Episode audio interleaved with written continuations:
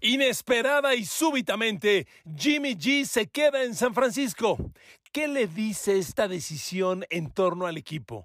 ¿Será acaso que Trey Lance no está dando el ancho en el campo de pretemporada? En Denver, enormes expectativas con Russell Wilson y son perfectamente válidas. Tiene todo el talento para regresar a playoffs a Denver, que lleva seis años sin calificar a estos. Además, terrible noticia en Buffalo. Travis White no inicia temporada y las cosas no pintan bien. Queridos amigos, bienvenidos a mi podcast. Un saludo, abrazo con afecto, con cariño, con agradecimiento en todas las plataformas donde me hagan el favor de escucharme. A ver amigos, ¿qué le dice el que San Francisco conserve a Jimmy G? recordemos un poco la narrativa en torno a este proceso. A ver, de pronto, julio, Inicia la pretemporada. Cal Shanahan y Johnny Lynch, gerente general, se reúnen con Jimmy G y le dicen, amigo, el equipo es de Trey Lance. Nos vamos con Trey Lance. Muchas gracias, te apreciamos mucho. Ni siquiera vas a entrenar con el equipo, vas a estar como la muñeca fea, ¿eh? Escondido tras los rincones, temeroso que alguien la vea. Así estuvo Jimmy Garoppolo. Entrenas por allá, que no te vea nadie y te vas, te vamos a cambiar. Eso ocurrió. De pronto, el pasado fin de semana, eh, Jimmy Garoppolo se queda, se queda, así se queda en el equipo. En el Inter, Trey Lance, no, es un talento excepcional, no, qué bárbaro, miren qué brazo tiene, miren qué bien corre, no, no, qué talento, no, el equipo es de él. Y de pronto se queda Jimmy Garoppolo. A ver, ¿qué lectura le dan ustedes a esto? Me parece que no es especular, es ir con mucha congruencia. Las cosas no empezaron a caminar en San Francisco como el equipo esperaba. Yo se los he dicho reiteradamente en este podcast y agradezco mucho que me hagan el favor de escucharme. La expectativa sobre Trey Lance está, en mi opinión, sobrevalorada. A ver, este amigo en los últimos cuatro años ha jugado 19 partidos. Sí, se lo digo de verdad. Miren, este muchacho ingresó a la universidad en el 2019. Como novato no jugó, en su año de freshman.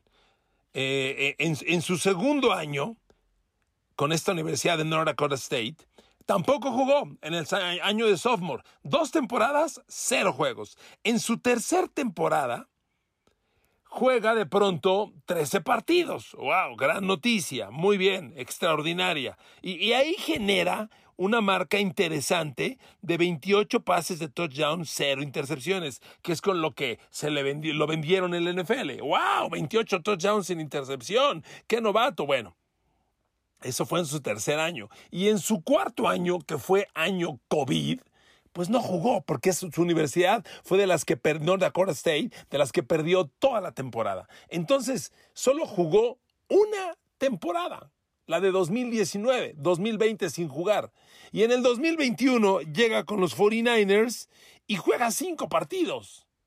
A ver amigos, 13 y 5 son 18. 18 partidos del 2019 al 2022. Y entonces tú sintonizas la gerencia de San Francisco y te dicen, no, no, no, es un talento increíble, qué bárbaro, no, se va a robar la liga y yo lo quiero. Y dices, bueno, algo deben saber Johnny Lynch y Carl Shanahan que nosotros no.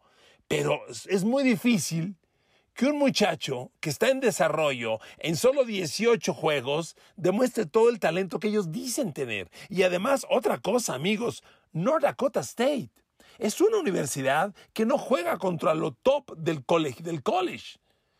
North Dakota State no jugó nunca contra Alabama, ni contra Georgia, ni Louisiana State, ni USC, ni UCLA, ni Penn State, que son los grandes colegios. O a un atleta tienes que evaluarlo en el mayor, en el máximo nivel de competencia. Y si no está jugando contra los mejores rivales, ¿cómo diablos piensas que sea un talento elite? Puede ser.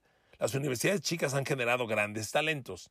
Oiga, hoy Western Washington, un colegio que yo no sabía ni que existía, generó a Cooper Cup que hoy es claramente el mejor receptor de la NFL, o vaya, entre los dos o tres mejores. Entonces puede darse, yo no digo que no, pero con todo el proceso que hemos vivido, a ver, las cosas no están saliendo como ellos pensaban, de verdad. Y si le agregamos que Trey Lance en, los, en lo poco que jugó la temporada pasada, de inmediato se lesionó. ¿Y cuál es el tema con las lesiones? Que un coreback de optativa se lesiona mucho, porque los corebacks de optativa, cuando eligen correr, se convierten en corredores. Y cuando un coreback de optativa es corredor, los linebackers le, le pierden el respeto, ya no eres coreback, eres corredor, y nada de que si se desliza no le peguen, pégale a reventarlo. Y entonces le dan durísimo a los corebacks de optativa y lo revientan. Mire, en lo que mi memoria tiene alcance en los últimos 15, 20 años, los corebacks de optativa en la NFL han sido puros grandes fracasos. A ver, Michael Vick, ¿qué ganó? Tim Tebow, ¿qué ganó? Robert Griffin, tercero. Lamar Jackson, que seguimos con el drama de que le paguen, que le paguen. La próxima, la propia cadena ESPN de Estados Unidos hizo un ranking de los 10 mejores jugadores por posición, eh, eh, entrevistando a general managers y a jugadores, y de ese ranking ninguno puso a Lamar Jackson en los 10 mejores. No es un coreback top 10. ¿Cómo le van a pagar? Y ahora surge otro coreback Trey Lance, que es otro coreback de optativa. Miren, los corebacks de optativa, pues no están mal. Mahomes es un coreback de optativa. Eh, Aaron Rodgers es un, es coreback de optativa. Está bien, pero son corebacks de optativa que corren solamente en el estricto sentido de una buena oportunidad para ganar yardas. No son corredores, que es lo que Lamar Jackson sí hace, convertirse en corredor. Por eso lo han reventado, ya lo han lesionado y ya, ya cada vez más baja y baja su nivel. Y Trey Lance en su primer año empezó con las mismas y luego, luego, vámonos, lesionado. Entonces se queda Jimmy Garoppolo se queda a sueldo de 7 millones de dólares, lo baja considerablemente, iba a ganar el triple, lo baja para quedarse y miren amigos, estratégicamente, pues es una buena decisión. Porque es un jugador que conoce el sistema, que conoce a los compañeros y que ya te llevó el equipo al Super Bowl. Yo les he dicho, a ver, Jimmy Garoppolo es un buen coreback. Si me lo ponen en el Super Bowl y quieres que le gane Mahomes, ahí sí te voy a decir yo, y vuelven a llegar, yo te lo digo, no va a ganar. Jimmy Garoppolo no le gana en un juego crítico a Tom Brady, ni a Patrick Mahomes, ni, ni a los grandes corebacks de la liga, ni a Joe Burrow. No les gana, no es un coreback top, pero es un buen coreback y te puede llevar todo el camino. Ya lo hizo una vez.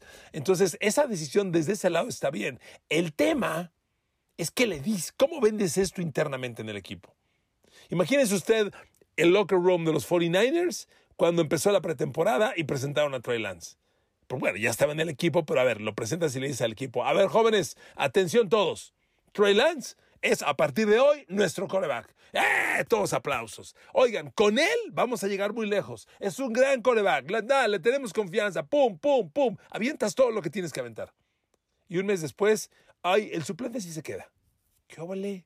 ¿Qué le dices a la gente? ¿Cómo lo deben tomar los jugadores? Los jugadores son gente adulta, ¿eh? No son niños. Entonces, esto crea incertidumbre, esto le quita credibilidad al cocheo y a la administración, que dice una cosa y luego dice otra. Y si hace otra, es, en mi opinión, es porque claramente las cosas no van por donde ellos creían que iban a ir. Eso es lo que yo creo, en mi opinión. Pero bueno, así está el tema. Amigos, sí quiero decirles una cosa. San Francisco es un equipo bestialmente armado.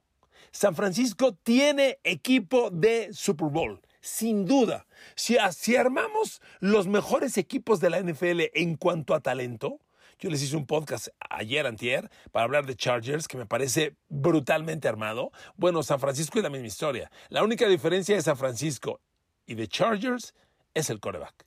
Justin Herbert es un fenómeno. No es bueno, es un fenómeno. Y Trey Lance, para mí, es una interrogación del tamaño del planeta enorme, enorme. Y perdón, yo no se la creo. Y conste, esto lo dije desde el día del draft.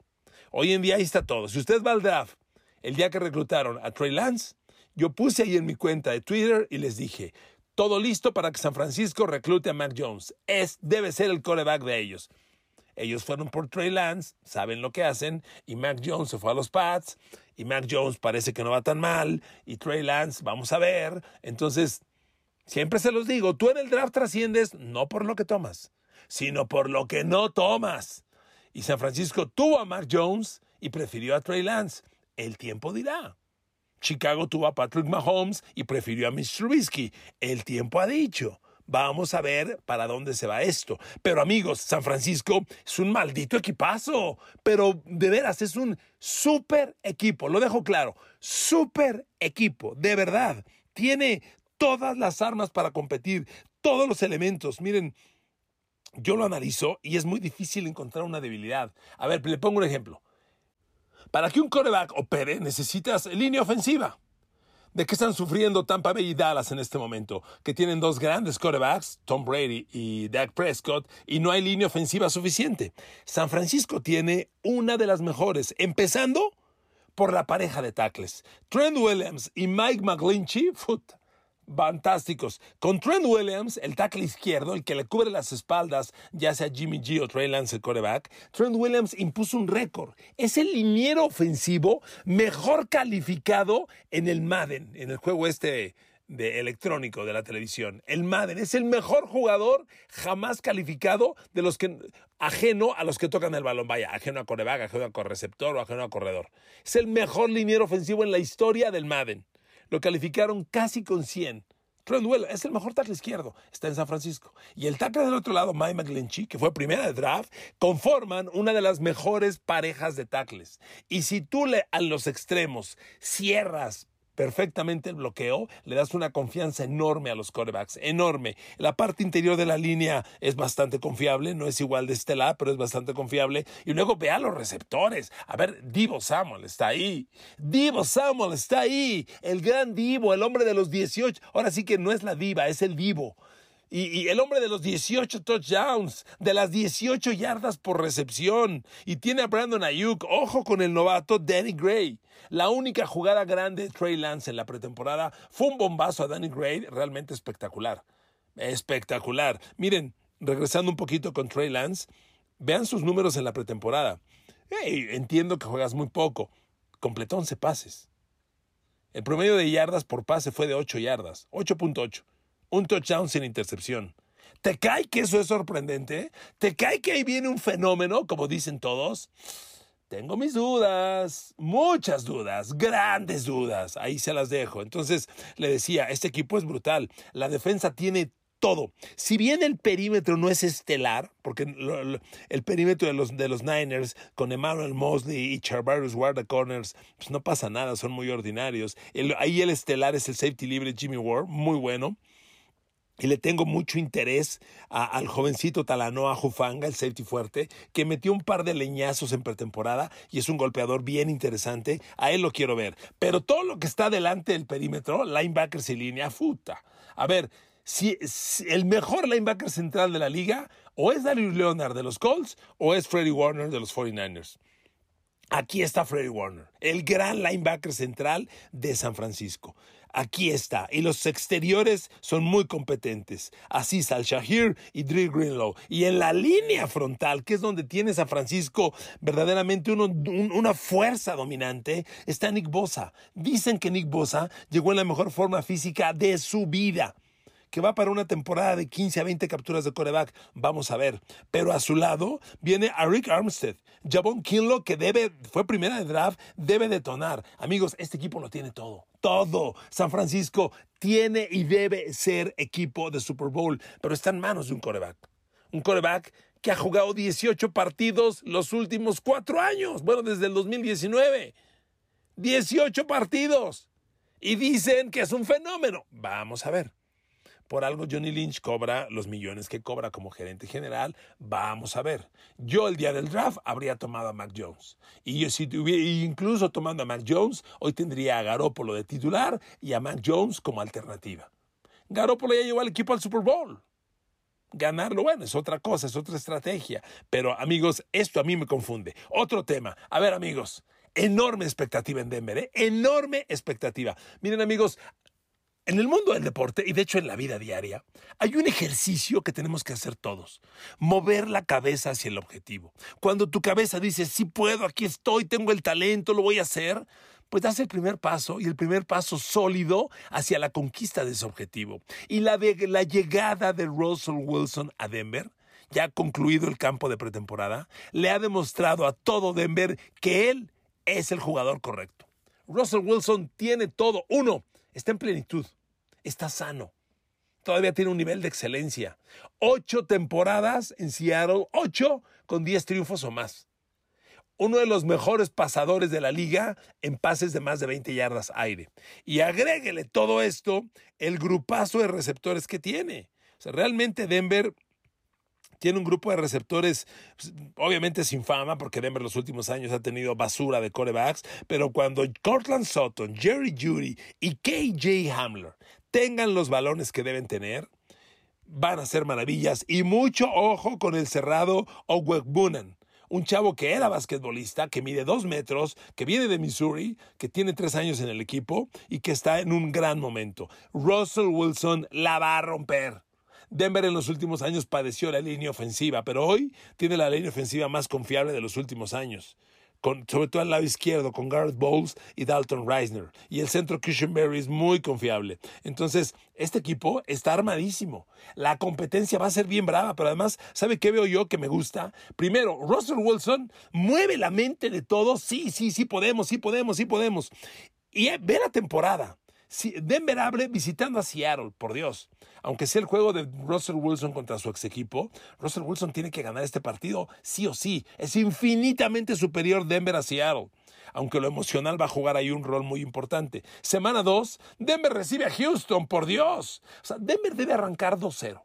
Sin duda y con la cabeza orientada hacia el objetivo y con un Russell Wilson haciendo las jugadas que yo no dudo van a ocurrir, este equipo se puede ir lejos. ¿eh? Arrancar la temporada 2-0 va a ser una gran noticia. Después ya se pone bravo recibe a 49ers, va a Raiders, recibe a Colts, que va a estar bravo, va a Chargers, ahí tiene un descanso con Jets y Jaguars que son consecutivos, luego va a Tennessee, recibe a Raiders, está brava la temporada, no hay temporadas fáciles en la NFL, pero arrancar con un muy probable 2-0 es fantástico. Fantástico. No se me olvida que el año pasado Denver arrancó 3-0, pero era un récord muy, muy mentiroso. Hoy el gran reto va a ser arrancar, ojalá sea 2-0, y validarlo contra los grandes. Pero amigos, este equipo de Denver tiene todos los elementos. Yo reviso, disculpen, yo reviso los números de Russell Wilson, por Dios. Russell Wilson tiene un balance touchdown intercepciones increíble. El año pasado, con todo y que estuvo lesionado, lanzó 25 y 6 cuatro touchdowns por cada intercepción. Hace dos años lanzó 40 touchdowns y 13 intercepciones. Hace tres años 31 y 5. Antes 35 y 7. Antes 34 y 34 y 2. Perdón, 34 y 11. 34 y 11. Entonces siempre tiene números elite. Russell Wilson es muy constante. No es un jovencito me queda claro. Russell Wilson eh, ya llegó a un Super Bowl y lo ganó, ya llegó a otro y lo perdió, pero todavía tiene 33 años. O sea, por favor, este, hace un coreback muy poco golpeado. Yo no tengo en la memoria un brutal golpe sobre él. Amigos, esperen un gran año de Denver. Gran año de Denver. La competencia está bravísima. En esa división, con Kansas City, con Raiders y con Chargers, se van a dar a muerte. Pero Denver tiene equipo sí o sí para competir. No tengan la menor duda. Cierro con Buffalo. A ver, amigos, terrible noticia, ¿eh? Tredavious White fuera los primeros cuatro partidos. A ver, cuando hablamos de Buffalo en semanas pasadas, decíamos que la gran expectativa era que Buffalo tuviera dos corners estelarísimos. Travis Wine, sin duda, shutdown corner, un corner que te taponea por completo ese lado y que no entra ni el aire. Y del otro lado, la expectativa de que el novato primera de draft, Kyrie Alam, diera el ancho. Bueno, hoy, a punto de arrancar la temporada, resulta que Travis White ni siquiera ha entrenado. No se le ha visto en las instalaciones en las últimas tres semanas. ¡Tres semanas! No se le ve. Se rompió el ligamento cruzado anterior en noviembre, en el Thanksgiving, lo recuerdo bien. Y desde entonces no ha jugado. Es muy poco tiempo para que se recupere. Dicen que con las cuatro semanas iniciales va a estar bien. Ojo, ojo. No está tan fácil, porque además la noticia es que el novato Kyle Allen, que esperábamos fuera un suceso, no está resultando así. Entonces, amigos, Denver, tenemos problemas, ¿eh? Y tenemos problemas, eh, perdón, Buffalo, tenemos problemas graves. Necesitas a Travis White sano, listo, ahí en el campo, o las cosas, las cosas no van a salir bien. Y, ojo, el arranque de temporada para los Buffalo Bills no es nada fácil. Ellos arrancan temporada contra el campeón Los Ángeles Rams, luego Tennessee, luego Miami de, de, Tyreek Hill y luego Ravens. Esos cuatro partidos sin Travis White van a ser todo un reto. Gracias por escuchar este podcast. Los quiero mucho, las quiero mucho. Que Dios los bendiga. Nos escuchamos mañana.